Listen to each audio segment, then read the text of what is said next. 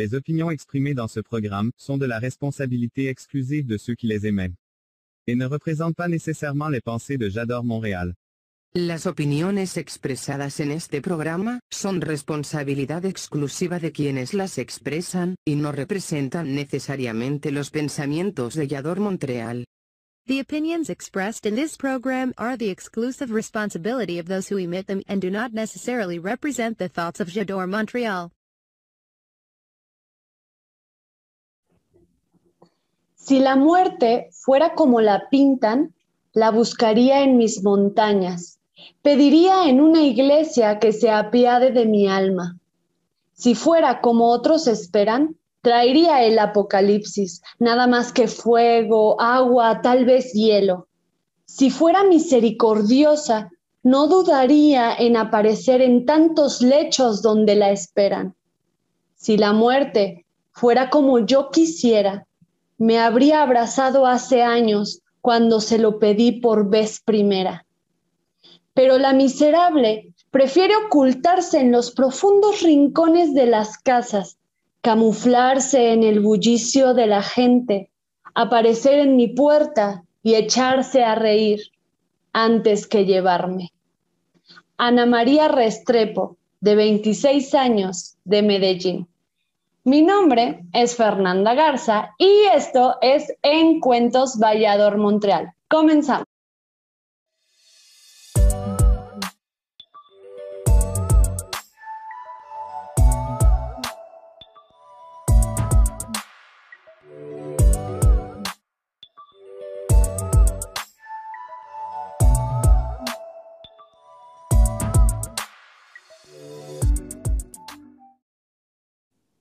Gente bonita, estamos un viernes más acá reunidos, acá encontrándonos, encuentándonos y estamos listos para disfrutar de las historias que nos tiene nuestra invitadísima, porque déjenme decirle decirles que es una invitadísima que ahorita van a ver, les voy a leer un poquito, nada más un cachitito de su semblanza, de todo lo que ha logrado, de todo lo que ha hecho, lo que ha fundado, lo que ha compartido a lo largo de esta trayectoria, de este camino de vida en la palabra, en las historias, en la voz, en la lectura.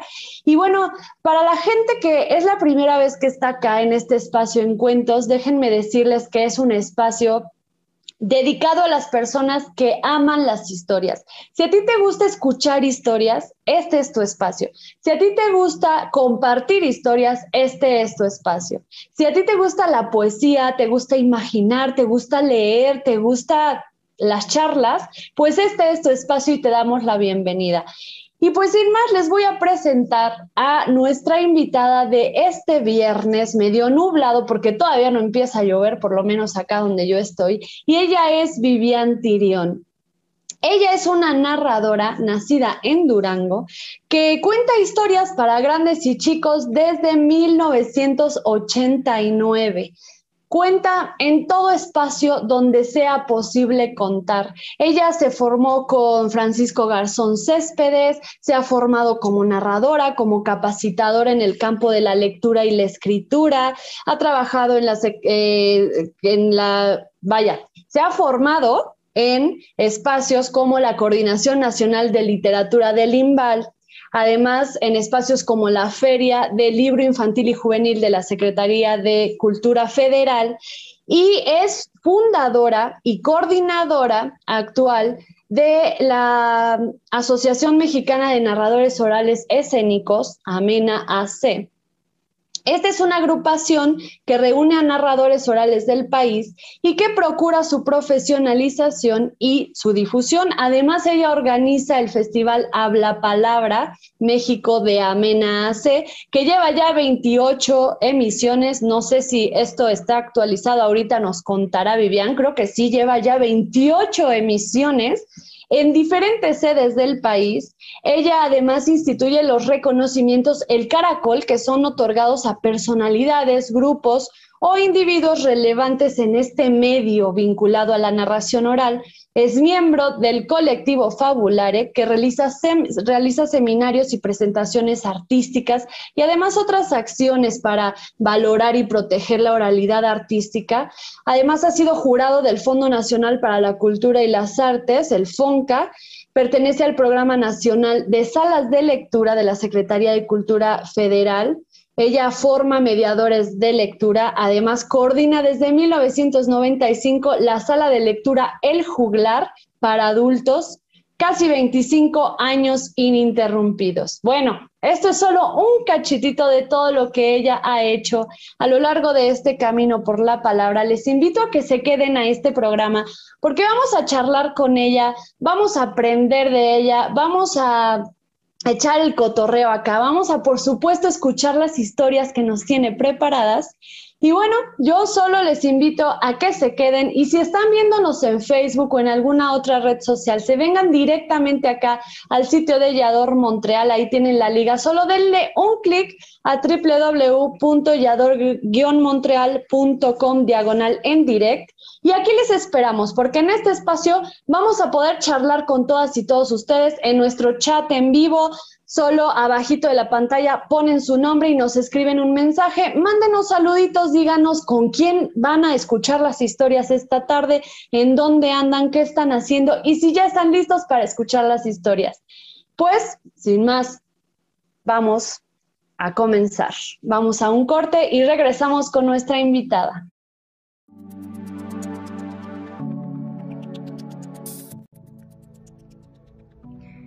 Amigos, ¿cómo están?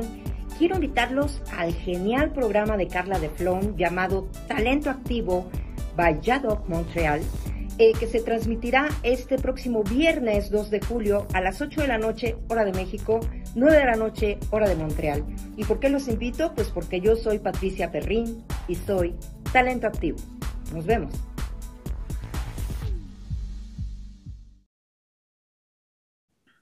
Pues acá estamos y es un placer inmenso tener a Vivian acompañándonos este viernes. ¿Cómo estás, Vivian? Muy bienvenida a este espacio en cuentos.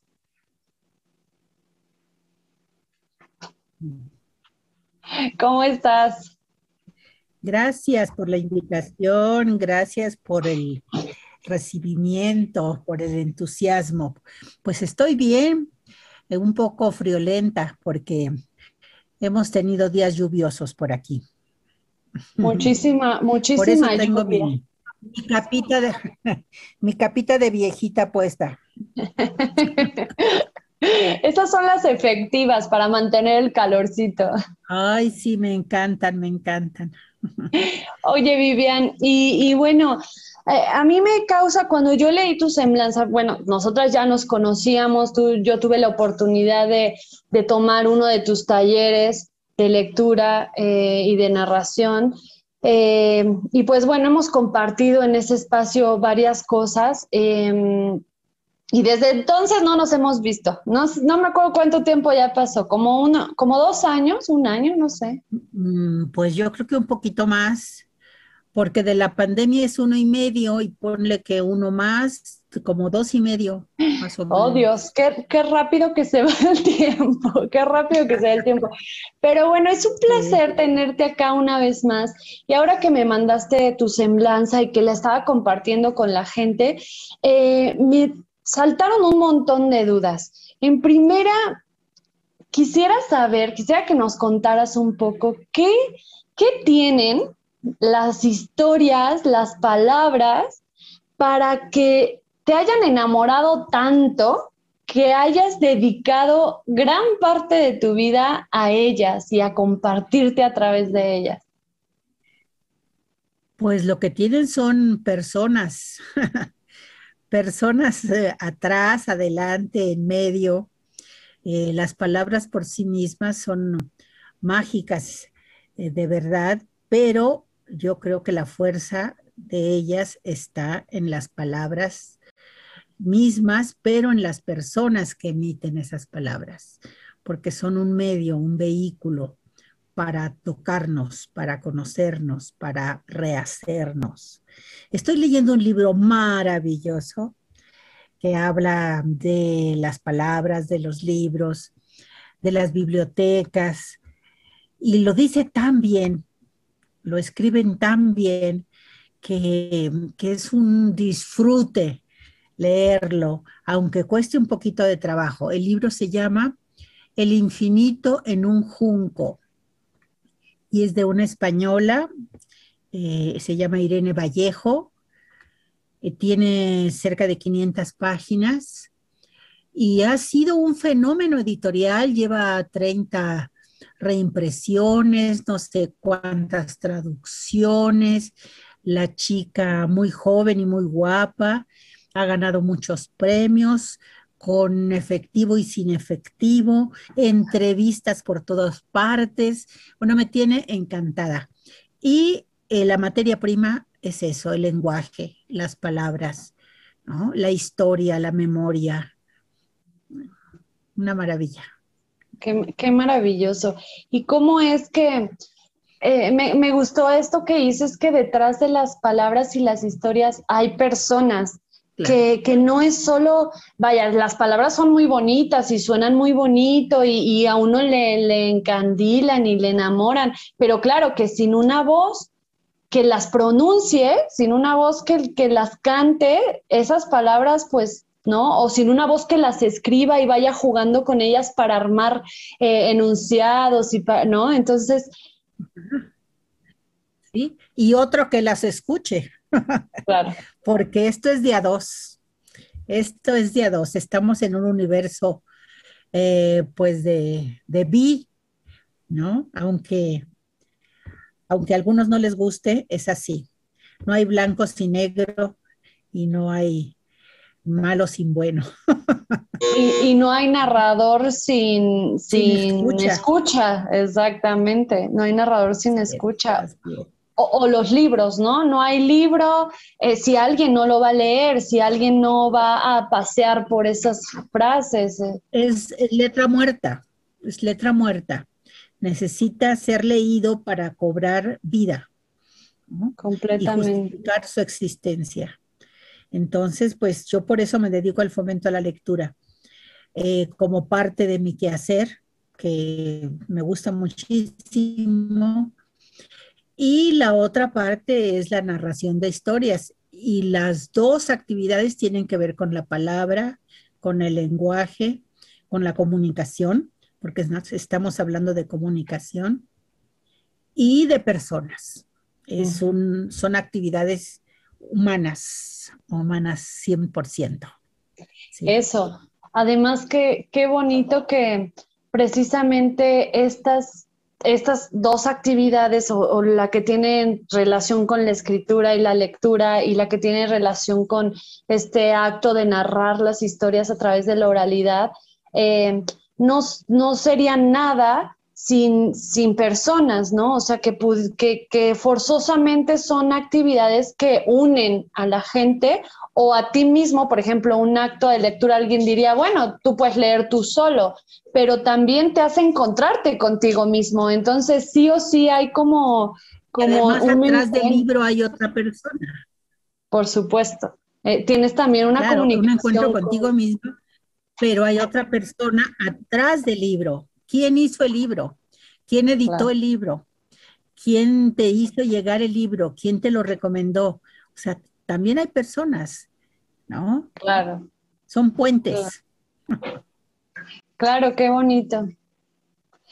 Eh, Vivian, te voy a leer algunos saludos porque la gente ya está acá y nos está mandando saluditos por acá. Yolanda González Dice buenas tardes, ya está presente. Estela Sánchez nos manda saludos, dice un gusto verlas, Vivi y Fernanda. Saludos a Estela, qué bueno que andas por acá. Eh, es mi alumna. Exacto, exactamente, que, coincidí con ella en el curso que, que tuve contigo. Saluditos a Estela. Alan por acá dice saludos en cuentos, ya listos para más historias, bienvenido. Y Lico nos dice desde Querétaro nuevamente en este maravilloso programa. Muchas gracias a la gente que ya se está conectando y qué bueno que nos están acompañando en esta charlita. Por supuesto, son la razón de ser. Exacto. La razón de ser de que estemos aquí. Justamente hablando de esto, de, cómo las historias y las personas y las palabras, precisamente que sin estas personas que nos están mandando sus palabras, eh, este programa no sería. Entonces, muchísimas gracias que están por acá. Y Vivian, me, me, preguntaba hace rato, eh, cuando una persona encuentra un camino, eh, muchas cosas van sucediendo. Una persona tiene, por ejemplo, una idea de algo que quiere hacer, pero de pronto algo pasa y cambia la concepción sobre eso, o lo entiende de diferente forma, o vas teniendo maestros y compañeros de camino y te van enseñando cosas nuevas. Entonces, a mí me gustaría saber, tú que tienes una muy larga trayectoria compartiendo historias, estando en tantos espacios narrando, con tantos públicos diferentes, dando clases, tomando clases y toda esta trayectoria que tienes, este camino andado, ¿Cómo fue? Me gustaría que me contaras un poco desde el inicio hasta ahora, que, que, ya tienes tantos años de contar, cómo se fue transformando tu concepción de las historias y de la narración oral a través de este camino? Ay, pues cómo no lo sé. Mágicamente, yo creo. Pues las historias llegaron a mí muy temprano a través de mi, abuelita paterna. Ella era una gran charlista y me platicaba sus lecturas, sus historias de familia, las leyendas de Durango. Y también tuve la suerte de, nacer en provincia, que sí digo que es una suerte porque la vida es diferente. Y además todavía no había televisión. Empezaba la televisión cuando yo ya tenía como, como 10 años, creo. Este, pero era así como un artículo de lujo no cualquiera tenía la televisión. Y vine a conocer la, televisión hasta que nos mudamos a la Ciudad de México por un cambio de trabajo de mi papá. Mi papá era silvicultor, o sea, sabía de árboles, ¿no? De maderas, de bosques. Porque allí en Durango, eh, la mitad del estado es boscoso de, montaña y la otra mitad es de desierto. ahí está la zona del silencio y el, son de Mapimí y todo esto. Entonces tiene estos dos eh, ámbitos y mi papá se dedicaba a eso, a, lo de las maderas. Entonces, pues vino un cambio para él y, nos trajo a la familia que éramos entonces a la Ciudad de México. Y aquí conocí la televisión con la vecina de mi abuelita materna, que eh, estaba, vivía arriba, en, en un departamento arriba, y nos cobraba 50 centavos. 50 centavos por ver a Chabelo con Gamboín y, alguna otra cosa. Ya existía Chabelo, ¿cómo la ves? es eterno Chabelo. Entonces, pues ahí conocí la televisión, eh, pero las historias las conocí con mi abuelita paterna en Durango. Y ya después vino la televisión, vino la escuela, vino la adolescencia y, y las historias quedaron un poquito relegadas. Después me volví rock and rollera. claro, pues era lo que me correspondía, ¿no? Elvis Presley, este, ay, ¿cómo se llamaba el otro? Uno guapísimo que se llamaba, no era Ricky Martin, era otro. Ricky Nelson, Ricky Nelson, Ricky Nelson, este, eh, los Everly Brothers, bueno, muchos cantantes. Y, yo era fan de Elvis Presley. Y entonces empecé a ir a las fiestas, empecé a bailar. Y los cuentos quedaron, quedaron allá en, la infancia. Pero después me, me casé aquí mismo en Ciudad de México, ya formé mi familia, bla, bla, bla. Y, yo seguía trabajando, yo siempre he trabajado. Y solo dejaba de trabajar cuando estaba a punto de, de dar a luz y un poquito de Y luego volví a trabajar. Eh, nunca estuve mano sobre mano, como se dice. Entonces hubo una temporadita en que dejé un empleo y, y no tenía una obligación fija. Y entonces me podía dar uno de los gustos que, que más aprecio, que es tomar mi primer taza de café de la mañana leyendo el periódico. Ese es un lujo, un verdadero lujo. Y como no tenía trabajo por aquel entonces, pues eh, hice eso, mandé traer el periódico del puesto de la esquina, me preparé un delicioso café y empecé a revisar el periódico, que eran unos periodicotes grandotes con secciones y secciones, ¿no? Era que la cultura, la deportiva, las sociales, la, política, la no sé, qué bueno. Que pesaba como cinco kilos el periódico. Sí, sí, sí, sí. Y, y, además que empezabas a leer la nota de la primera página y luego te decía, vaya a la página 38, ¿no? Entonces tú. Terrible. Bueno, pues en, en esa ocasión había un recuadrito así en la sección cultural que decía, aprenda el arte de contar cuentos. Y me quedé así como tú, ¡Ah! ¿a poco se puede aprender esto? Pero ¿cómo es posible si mi abuelita jamás debe haber tomado un curso? Ni por aquí mi abuelita, ¿no? Era una cuentera familiar como, le llamo, como supe después que se les llamaba cuentera familiar.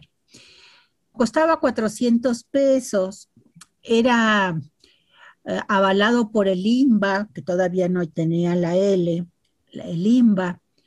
Era eh, en el museo, museo Casa, Casa Museo de, de Frida Kahlo y Diego Rivera, allá por Altavista.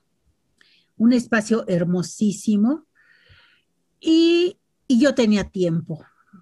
Entonces dicen que la curiosidad mató al gato y atrapó a la muchacha como yo, que dije, pues voy a ir a ver qué es esto, que seguramente mi abuelita nunca conoció, y voy a ver si es cierto que se puede aprender a contar historias, porque yo, imitando a mi abuelita, le contaba a mis hermanos, de pura mm. ¿no? Así como, como, como va. Entonces fui y me encantó. Me encantó el, curso, me encantó el maestro, era un grupo muy nutrido. Eh, él mm, dominaba el tema, era el creador de esta modalidad de la narración oral escénica había investigado muchísimo el viejo arte de contar historias y había creado una, técnica.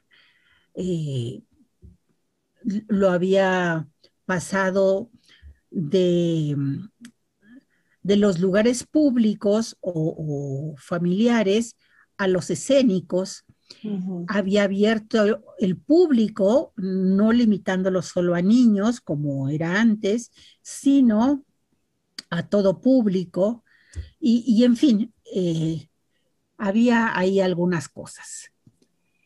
Y entonces, como ahora los, lo seguimos haciendo, imitando el patrón de taller que, que, él, que él nos dio, muchos nos formamos con él eh, contábamos el, viernes el cuento que habíamos elegido el lunes, ¿no? Pero a mí me costó mucho trabajo elegir un cuento. Y ya era martes, y ya era miércoles, y no, el que, no, no tenía el cuento.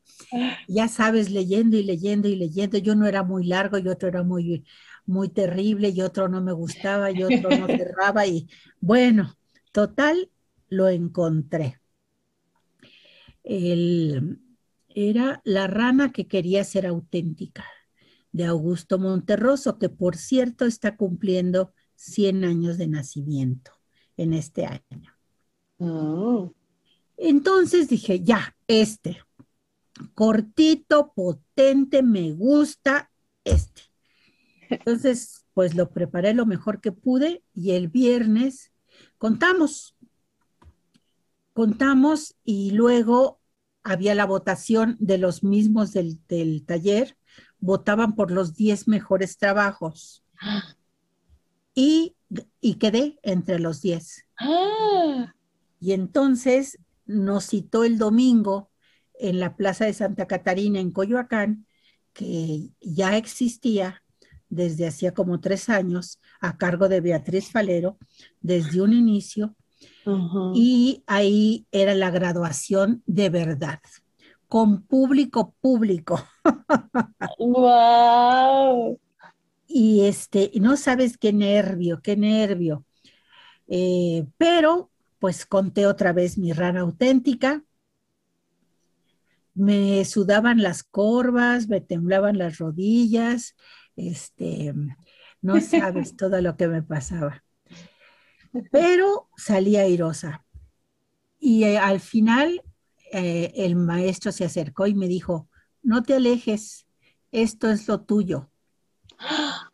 Oh, Y eso fue así como un piropo muy grande, sí. porque era muy parco, muy, muy recio, ¿no?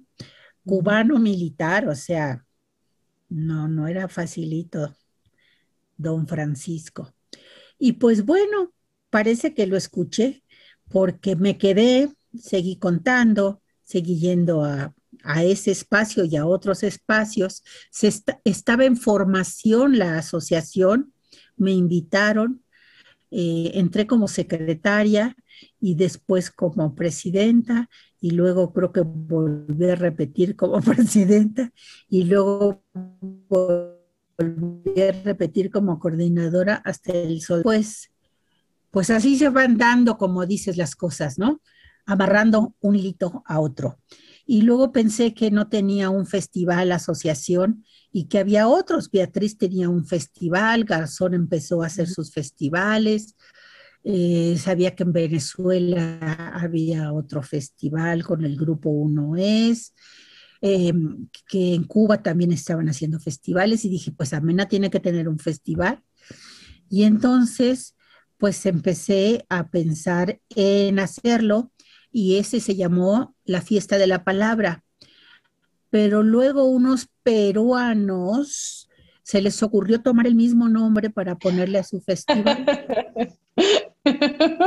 Y, y, querían que yo se lo quitara, no, hombre. Le dije, pues, ¿por qué? Las palabras son, son libres y soberanas, ¿no? Y pues lo, lo que puedo hacer es ponerle México, ¿no? Fiesta de la palabra México. Pero de, me quedaba muy largo y no, entonces dije, bueno, yo puedo inventar otro.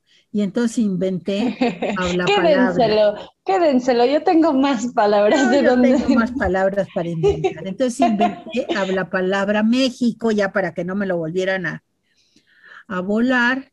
Y sí, tenemos 28, 29 años, ya perdí un poco la cuenta porque el año pasado, eh, pues no lo pude hacer.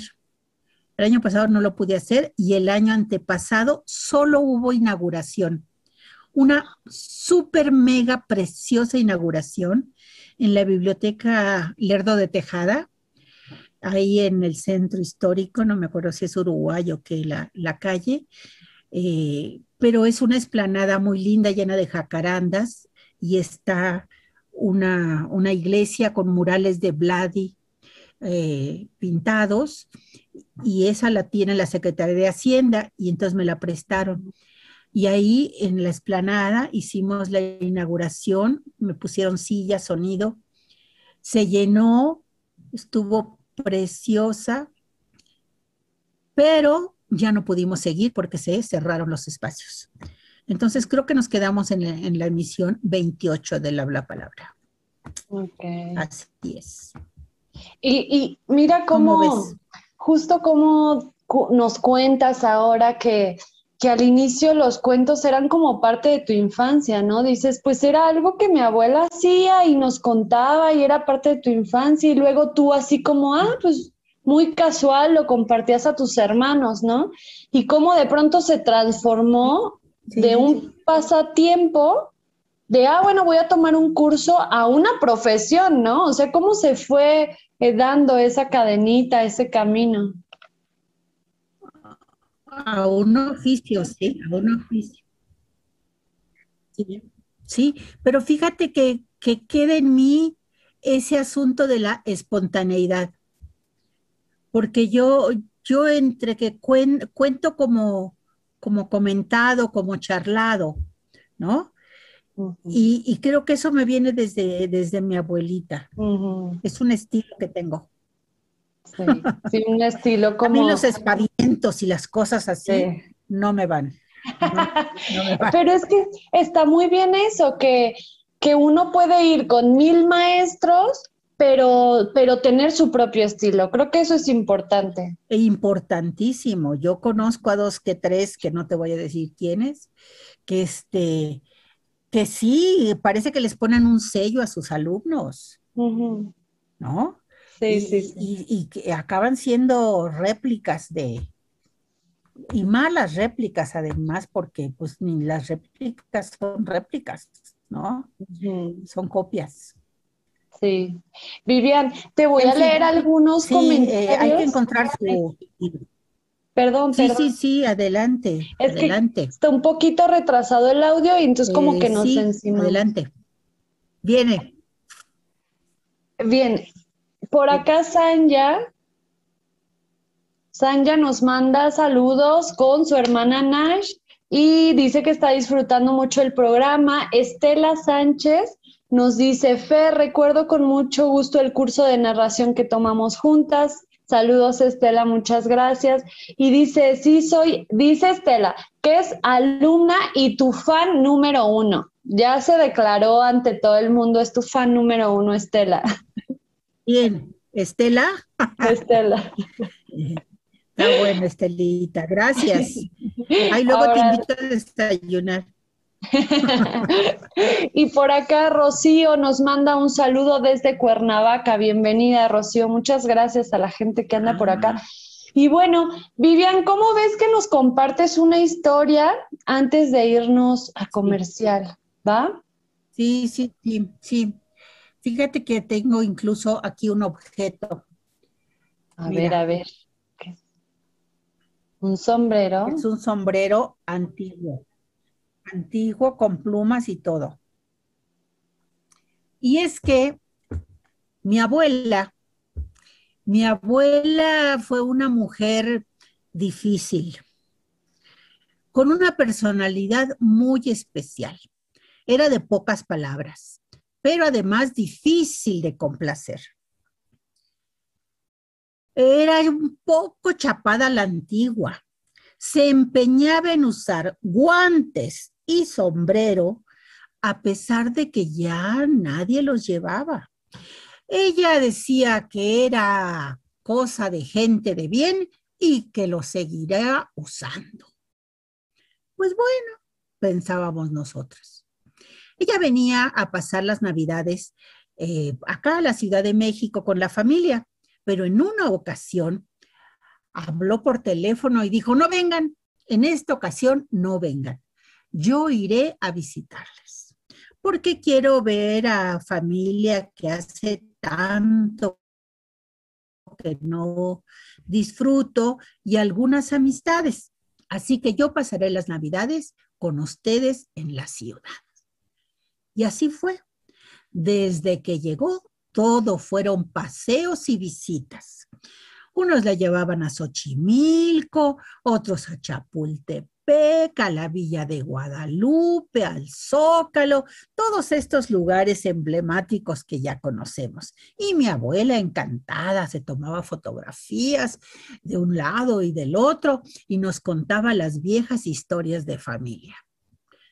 Poco a poco se acercó el día, pues ya, de la cena navideña.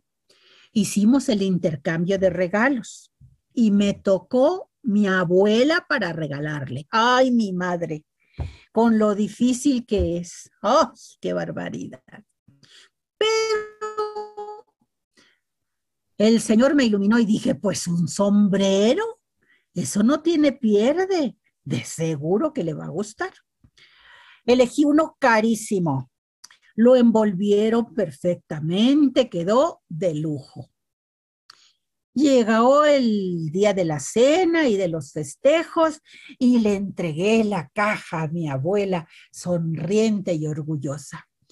Ella la abrió con mucha mesura, mm, vio el sombrero, lo examinó, lo agradeció y hasta ahí. Nunca se lo puso. Yo empecé a preocuparme porque iba a regresar al norte y, no sabía si realmente le había gustado o no. Aquello no era buena señal. Así que decidí enfrentarla. Oiga, abuela, le dije, si quiere vamos de tiendas y elige el sombrero que realmente le gusta y que realmente va a utilizar. Ella estuvo de acuerdo, pues le gustaba mucho salir no recuerdo bien a dónde la llevé, pero de que había sombreros en la tienda, había alteros, y eso que ya no se usaban. Uy, mi abuelita empezó a probarse sombrero tras sombrero. Frente al espejo se miraba de frente, de perfil, y decía, ay, no, no, no, no, no. Si tuviera un poquito más alta la copa y lo dejaba. Tomaba otro, se lo probaba y de nuevo posando frente al espejo y decía, ¿y lo tendrá en un rosa un poco más fuerte? Ay, no, con ese rosa no, parece bebé. No, no, no, no, no, tráigame otro. Nueve, diez, once, doce sombreros se probó mi abuela al hilo, uno tras el otro y las quejas eran más o menos las mismas. Los pretextos los mismos, que si alto, que si corto, que si esto, que si lo otro. La dependienta comenzaba a impacientarse y yo también. De pronto, mi abuela tomó de la mesa un sombrero, se lo colocó en la cabeza, se miró al espejo y una amplia sonrisa le iluminó el rostro. Es perfecto, dijo. Me lo llevo. En ese momento, todos los que estábamos en la tienda estallamos en carcajadas, porque ese, precisamente ese, fue el sombrero con el que mi abuela había llegado a la tienda. Cosas de familia. Ay, muchas gracias, Vivian, qué bonita. Mira cómo es verdad, cuentas eh, con ese estilo como de platicar, ¿no? No tanto como y aquí y allá y como muy teatralizado, porque hay estilos así que yo no digo que esté mal. Cada quien tiene su estilo y también según tu, la personalidad es el estilo que a cada quien le toca, ¿no? Le queda que también el, espacio y la circunstancia. Estamos aquí frente a una pantalla. Yo estoy solo en mi casa, ¿no? Aunque haya muchas personas tras la pantalla, que yo espero que haya bastantes, este, pues, pues no se presta para los grandes, este, eh, movimientos, desplazamientos, en fin, ¿no? Estamos sentadas y, y compartiendo esta charla dimensionada como le llama el maestro Garzón, que es el arte de la narración oral. Una charla dimensionada. Y el cuento, que no lo dije, es de Felipe Garrido, el, buen Felipe. Bravo, qué, bonita historia, me gusta mucho. tengo una anécdota de ese, de ese cuento. Fíjate que lo estrené en lo estrené en Cuba, en un festival en la UNIAC. Y, ahí estaba, eh, pues era la inauguración, nos pidieron un cuento corto y, entonces yo conté ese y a la salida me alcanza el marido de mi amiga, la, organizadora, Elvia, y su marido me alcanza y me dice, oye Vivian, qué buena anécdota de tu abuela esa, ¿eh? Me gustó muchísimo. Y le dije, qué bueno, pero sabes, es un cuento de Felipe Garrido. Pero lo cuentas como si fuera tuyo. Pues sí. Exacto. Pues sí, pero no. Claro, pero creo que pasa. Creo que esa parte es que uno se tiene que apropiar la historia también. Exacto, fundamental, fundamental para que uno le mete lo suyo, ¿no? Le mete su propia esencia, sus propios recuerdos, sus, sus propias experiencias. Sí, lo haces tuyo. Lo haces tuyo, claro. Me encantó esa pues historia. Muchas gracias. ¿Qué más contamos? Vamos a, vamos a ir rapidísimo a un corte y regresamos para seguir contando y para platicar otro ratito. Todavía tenemos un poquito de tiempo en el programa. Muy bien. Así pues que vamos a un corte y regresamos de voladísima. No se vayan. ¿Sabías que el 50% de los divorcios surgen en los primeros 10 años de matrimonio? No te pierdas un club de huevos Vallador Montreal este viernes 2 de julio a las 21 horas Ciudad de México, 22 horas Montreal, Canadá. Estaremos hablando sobre el divorcio, así que conéctate con nosotras para poder platicar en nuestro chat en vivo. Junto con mis queridas conductoras Marisuri, Elizabeth Llanos, Liz Marmolejo y su servidora Galilea Marcelino. Así que ya lo saben, tenemos una cita este viernes 2 de julio a las 21 horas Ciudad de México, 22 horas Montreal, Canadá. Nos vemos aquí en Yador, Montreal. Ya estamos de vuelta rapidísimo. Ya vieron rapidísimo estos cortes para que sigamos este, contando aquí, compartiendo historias. Y eh, a mí, a mí, bueno, yo tengo otra pregunta. Me, me da mucha curiosidad esto de que nos comentaste. Me gustaría que platicáramos sobre uno es lo de los premios Caracol. ¿Qué, qué son? ¿Cómo surge, ¿Cómo surge esto? ¿Por qué surge? Eh, vaya, yo creo que es muy importante pues este tipo de reconocimientos, pero me gustaría saber cómo surgió, ¿no? La idea de, estos premios, de estos reconocimientos.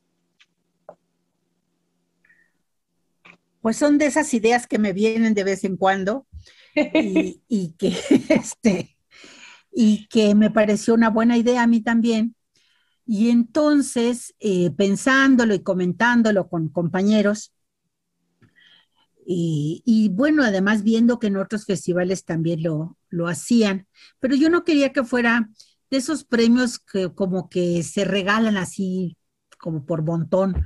Quería que tuviera una justificación, que realmente tuviera un valor, que fueran bien, bien asignados, ¿no? y, entonces, eh, pues pedí algunas opiniones y quedamos con que fueran instituciones, grupos o individuos, ¿no? Para abarcarlo todo y que estuvieran tanto en la disciplina de la narración oral artística como en otras disciplinas afines, como puede ser la escritura o o incluso la conversación. Le dimos un caracol a Cristina Pacheco.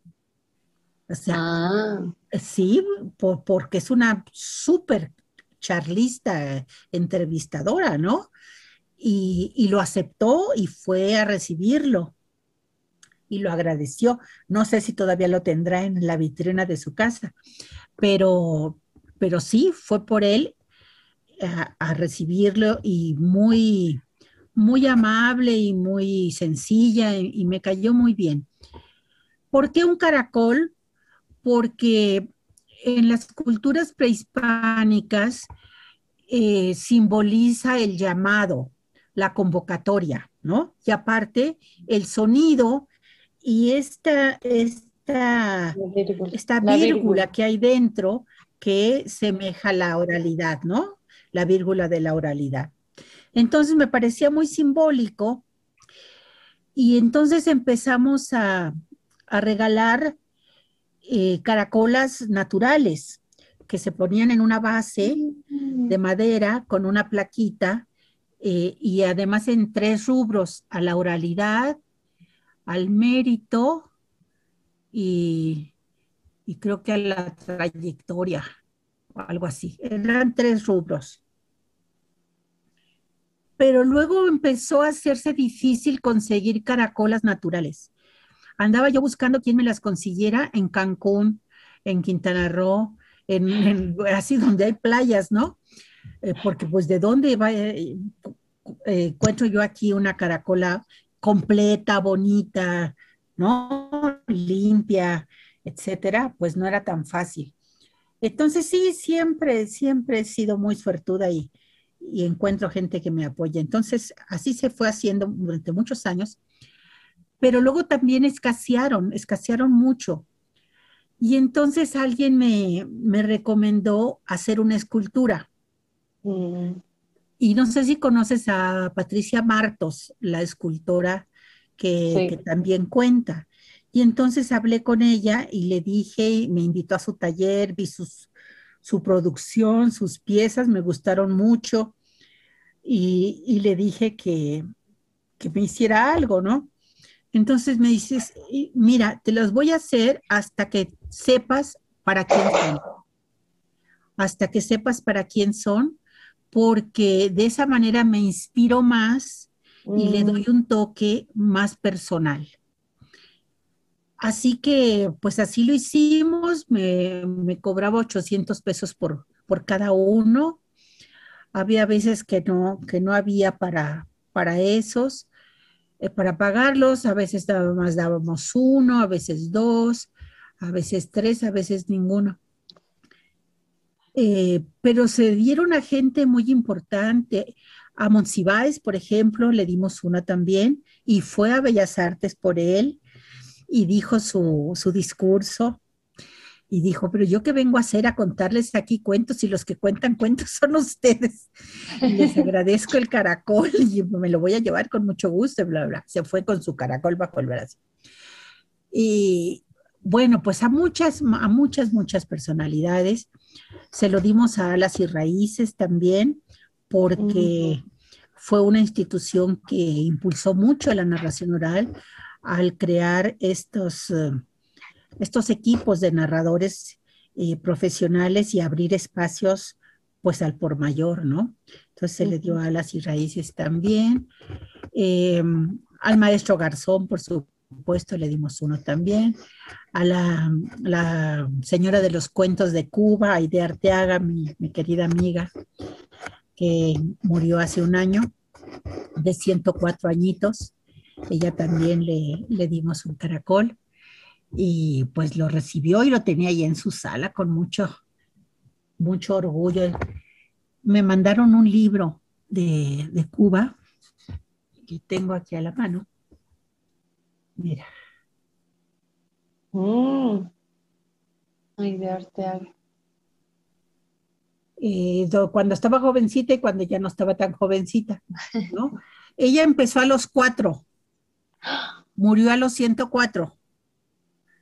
100 años. 100 años contando. Esto es trayectoria. Esto es trayectoria. Y todavía las últimas veces que la fui a ver, medio contaba cachitos de cuentos y me decía, ¿sigo siendo narradora oral? Sí, de por supuesto que sí. Sigue siendo narradora oral. Qué hermoso, qué hermosa historia. Pues qué, qué interesante, qué importante esto de los reconocimientos. Y justo como dices, ¿no? No, no, no al por mayor, porque vaya, o sea, si tomamos en cuenta que, bueno, sí, el que aquel narrador o narradora que estudia, que se actualiza, que lee, que eh, estudia la teoría, que hace trabajo de escritorio, que hace montaje, bla, bla, bla, que escribe, pues claro, es un reconocimiento al trabajo que cada uno hace. Pero además a ellos que, que, impulsan la narración, que escriben a propósito, que teorizan, que, ¿no? Entonces creo que es muy, muy importante este tipo de reconocimientos. Sí, fíjate que sí, y creo que hemos acertado en dárselos a personas que realmente lo, lo merecen. El último que se otorgó fue a Marconio. Mm. Y fue en, en, el Palacio de Bellas Artes, en la Sala Ponce. Y hubo gente que me criticó y que dice, ¿y por qué se lo diste a Marconio?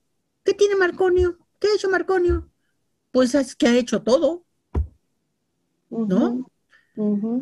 Cuenta, canta, escribe, compone, eh, cuenta encuentros. la punta del cerro, organiza seminarios, organiza. Óyeme, la fonoteca también, la, última. Bueno, eso ya fue, de, ya fue posterior, ¿no? Mm. Pero ha hecho muchas cosas. Es muy completo, Marconio. Sí, sí, completamente. Y eh, bueno, a lo mejor hay gente que no le gustará o no le caerá bien, pero no puedes negar el trabajo que hay detrás. Sí, completamente. Súper. Vivian, ¿Cómo ves que nos compartes otra historia? ¿O, qué, nos tienes de sorpresa? A ver, a ver, a ver, a ver. Pues mira, es que tengo uno que quiero estrenar, pero he sabido, he sabido por la gente que nos dedicamos a esto, que no se estrena en los festivales, en ninguna historia, ni en eventos como este. Eh, así no gasta, que ya los, las historias están como asentadas, digamos. Pero como está la pandemia y como no sé si, y hasta, hasta en la UNAM me pidieron videos y, y pues no sé. Tú échatelo, si eso se te antoja, tú échatelo. Me voy a, me voy a atrever a estrenar un cuento.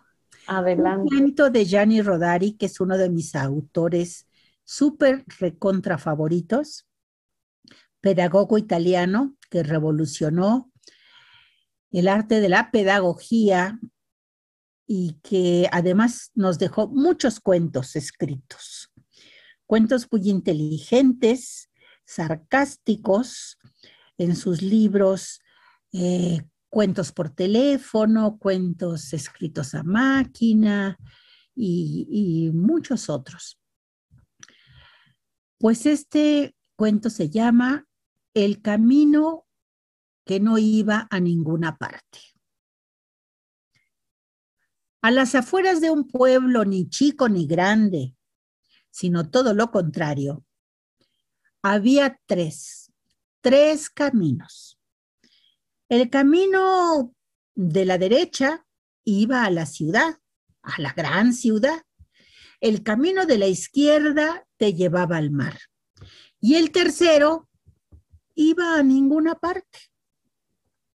Y eso todo el mundo en el pueblo lo sabía. Pero había un muchachito llamado Martín Curiosín y Martín Curiosín, cuando se enteró de eso del camino que no iba a ninguna parte, pues empezó a pensar que cómo era posible y a preguntar. Persona que se encontraba le preguntaba, oiga, ¿es cierto que hay un camino que no va a ninguna parte? Sí, dicen a ninguna parte. Pero ¿cómo puede ser eso? Pues así nomás, así nomás, no va a ninguna parte pero ¿alguien lo ha caminado? No, ¿para qué? Si ya sabemos que no va a ninguna parte. ¿Para qué perder el tiempo? Pues para saber si realmente no llega a ningún lado. Eso ya lo sabemos, niño, no seas curioso. Y de ahí el apodo que le pusieron a Martín de Martín Curiosín. Pues Martín siguió preguntando a diestra y siniestra sin lograr avanzar más en sus investigaciones. Y como todavía era muy pequeñito, tuvo que esperar a poder cruzar la calle sin la ayuda de su abuelo ni de su abuela. Y cuando eso sucedió, supo que estaba preparado para caminar el camino que iba a ninguna parte y hacer sus propias investigaciones. Y allá va. Camina que te camina, camina que te camina. Poco a poquito se fue internando en aquel camino. A diestra y siniestra había una bola de hierbajos lleno de espinas, hoyos en, en la carretera, algunos hasta con agua, y poco a poco se fue formando en lo alto una especie de galería de árboles. que quedaban nada más unos hoyos así como faroles por donde la luz se traspasaba.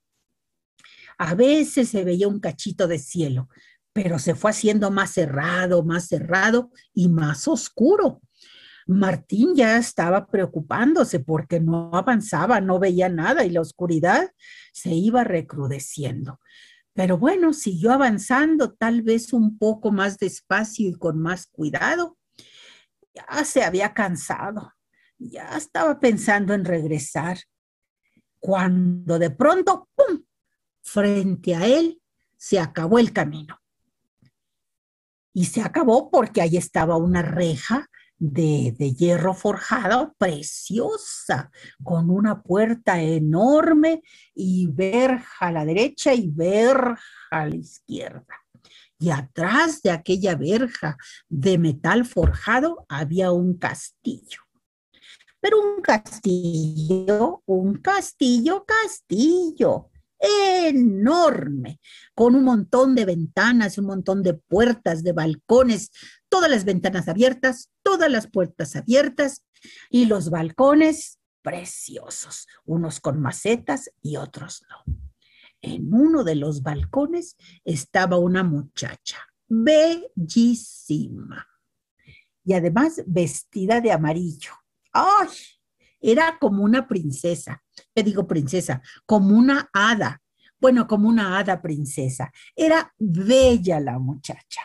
Y además saludó a Martín y le dijo, entra, pasa, ven hasta acá. Martín dijo, ¿cómo sabe que yo iba a venir? Si yo ni sabía. Pero ya parece que sí.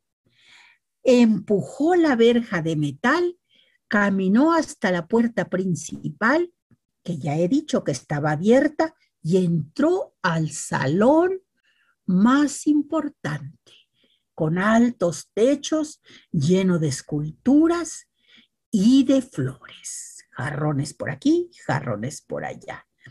Entró justo en el momento en que bajaba la muchacha y le dio tiempo de hacerle una caravana y saludarla. Y la muchacha le dijo, vente Martín, acompáñame, te voy a enseñar el castillo. Y lo llevó por todos los cuartos, los grandes y los chicos, para que los conociera. Y en cada cuarto había un montón de riquezas, baúles con joyas, con esculturas, con armas exóticas, con telas traídas de Oriente. Había cosas increíbles en cada cuarto sus baúles repletitos de tesoros. Y la muchacha del vestido amarillo le dijo a Martín, elige, selecciona, toma lo que gustes. Ah, pero te voy a prestar un carrito para que no tengas que cargar demasiado.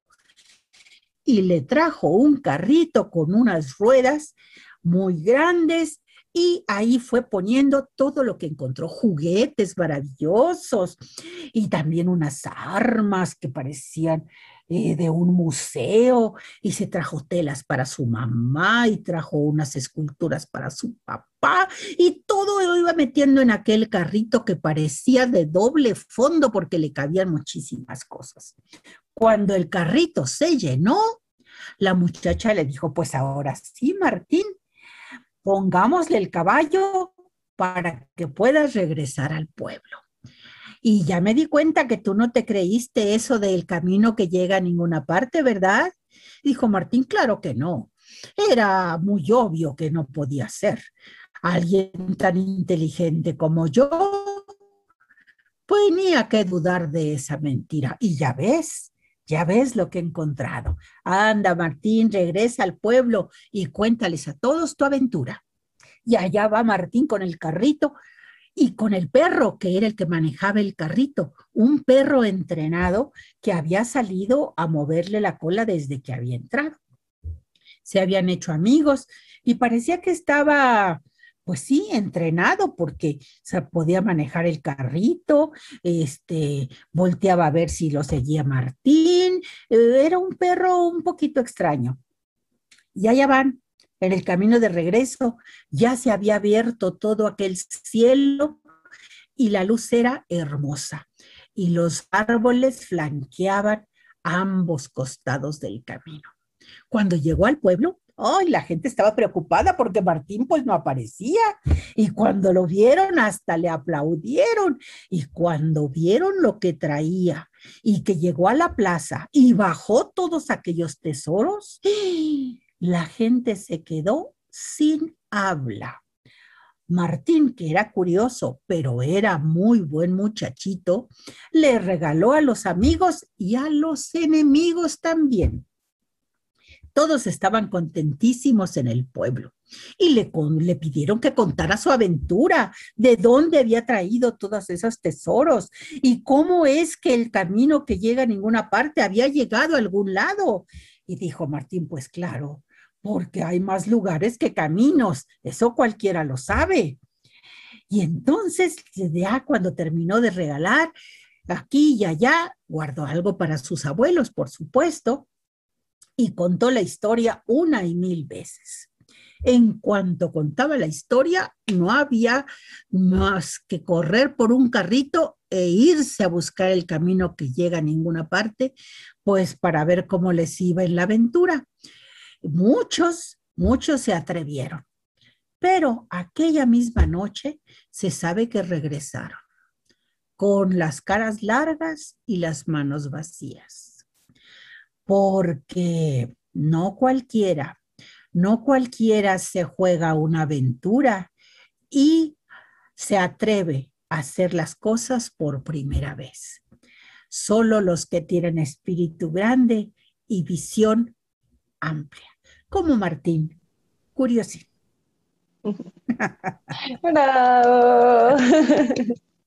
me encantó, me encantó esta historia de, de Martín Curiosín. Muchísimas gracias, Vivian, por compartirnos tus palabras y toda tu experiencia y contarnos todo esto desde que tu abuela te contaba historias de que eras una Vivian chiquitita hasta este momento que, ya has contado en un montón de espacios y, que... Ya tengo arruguitas por aquí, por acá, mira. Exacto. Y, así como arrugas, también un montón de historias para compartir. Pues eh, este fue estreno, estreno mundial, ¿eh? ¿eh? estreno mundial solo aquí en Encuentro. Sí, es, aquí en Encuentro. Muchas gracias. Vivian, vámonos rápido a ver el micrófono abierto que nos han mandado para este día en Encuentros. Y pues, a ver qué, qué historia hay. Vamos a verla.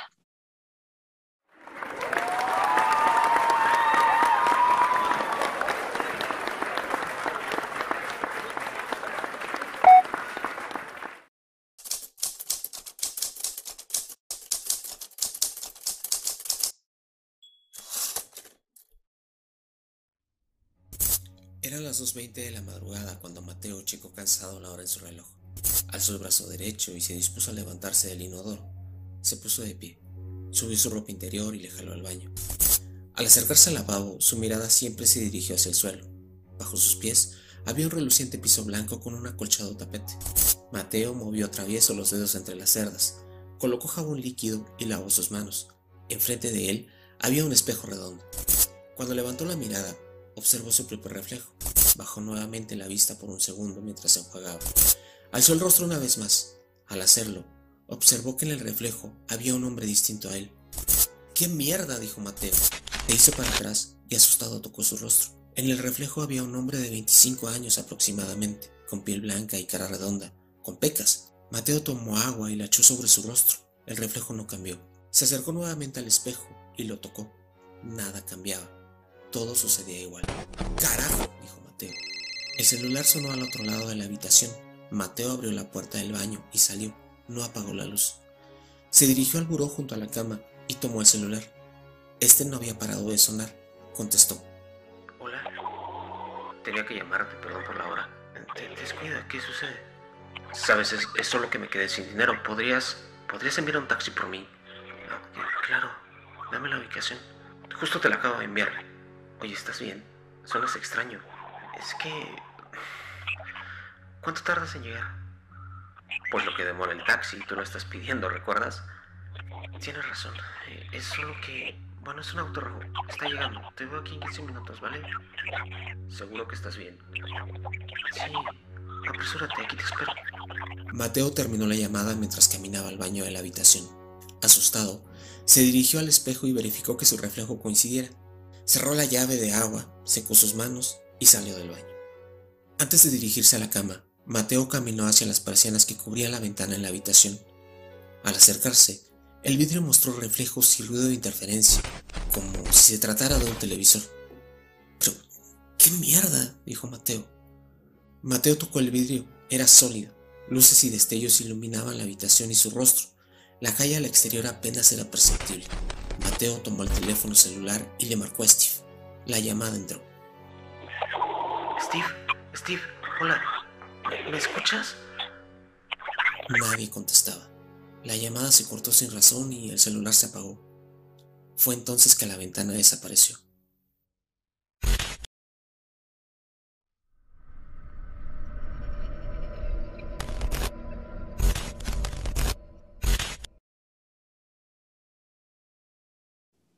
Muchísimas gracias a David Martínez por mandarnos esta primera parte de la historia que nos comparte. Él escribió y ahora nos la está compartiendo acá en micrófono abierto.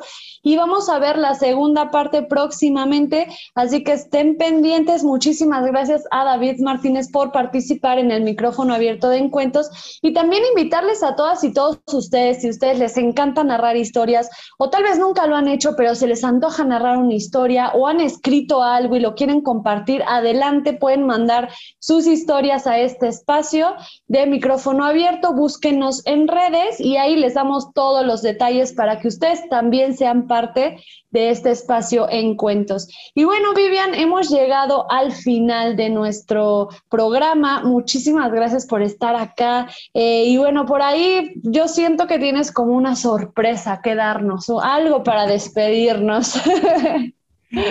Es que fíjate que me encontré en mi librero un libro que hacía mucho que no veía. Se llama Juegos de Damas, de una escritora de Jalisco, Marta Cerda, que ya está amarillito, amarillito en sus hojas.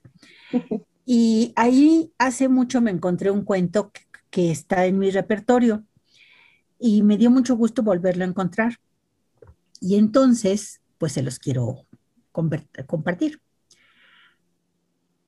fue, fue justo después de que él se fue, cuando ella se encontró en el fondo de una gaveta de madera, gaveta olorosa a madroño, a durazno o a canela. Ahí en el fondo estaba perfectamente doblado un abrazo. La mujer lo tomó con cuidado lo desdobló con muchísimo cuidado y luego se lo probó. Y el abrazo era a su medida. ¿Se imaginan encontrarse así por casualidad como olvidado un abrazo a la medida? Desde entonces aquella mujer lo utiliza en los años nuevos, por las navidades, en sus cumpleaños, en las tardes de lluvia, en los inviernos fríos y siempre, siempre que le hace falta, porque con el tiempo la mujer aprendió que para querer y quererse, lo que nos deben de sobrar son pretextos. Bravo, me encantó. Así que un abrazo para todas y cada una de las personitas que están aquí y más allá. Muchas gracias por la invitación. Gracias, gracias Vivian, gracias por compartirnos tus historias. Muchísimas gracias a toda la gente que estuvo acompañándonos en este programa, por mandarnos sus palabras, porque como bien dijimos en este espacio, si no hay, no hay cuentos, si no hay quien los reciba, entonces muchísimas gracias por estar, por ser siempre. Alan dice por acá que le encantó el micrófono abierto, dice que estuvo súper padre, pues esperen la segunda parte porque hay una segunda parte de esta historia. Y bueno, Vivian, muchísimas gracias por estar acá. Eh, estamos en contacto, en comunicación, te mando un abrazo y ahí nos seguimos encuentando. Y por supuesto les invito a que sigan, eh, gracias, les invito a que sigan a Vivian en sus redes que estuvieron saliendo a lo largo del programa, a que nos sigan en encuentros en Instagram y en Facebook también. Eh, que me sigan en mis redes personales, Fernanda Garza Bonado o Fer Garza-bajo cuenta en Instagram y por supuesto que sigan las redes sociales de este espacio Yador Montreal, que es la plataforma que aloja este programa de historias y de cuentos en cuentos. Recuerden que Yador Montreal está contigo en todas las plataformas más importantes a nivel global. Estamos en este que es nuestro sitio web, en Facebook, YouTube eh, Twitch, Instagram, en Spotify donde pueden escuchar también los programas en podcast. Y bueno, pueden descargar nuestra aplicación también para que la configuran y les avisen cuando empiece este programa de encuentros o cualquiera otro de nuestra programación aquí en Yador Montreal, la TV web en donde debes estar. Muchísimas gracias a todas y todos ustedes, a Vivian, a David Martínez por el micrófono abierto. Nos seguimos encuentando el siguiente viernes a las 6.30 hora de México, 6.30 pm hora de México, 7.30 eh, pm hora de Montreal. El siguiente viernes con J. Villaza, un narrador de larga trayectoria, un queridísimo amigo, mi maestro también, y eh, el, director de la corporación Viva Palabra allá en Medellín, Colombia. No se lo pueden perder, aquí nos encuentamos. Excelente fin de semana. Bye. Nos vemos. Gracias. Bye, bye, bye.